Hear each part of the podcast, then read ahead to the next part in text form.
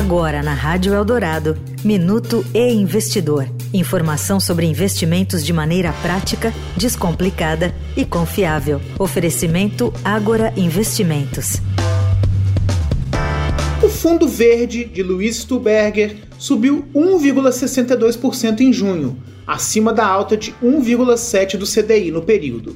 De acordo com a carta mensal da gestora Verde Asset, os ganhos vieram das posições em ações no Brasil, operações de juros nos Estados Unidos e Europa, no livro de crédito e na posição de inflação implícita americana.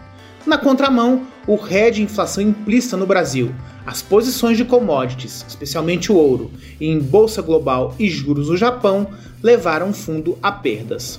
O documento destaca que os resultados dos mercados globais no fechamento do semestre mostram que o consenso do mercado no começo de 2023 estava errado, quando gestores, analistas e economistas esperavam por uma recessão global.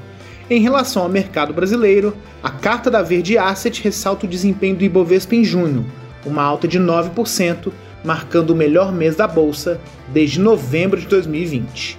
Eu sou Renato Vieira, editor do e Investidor. Até a próxima.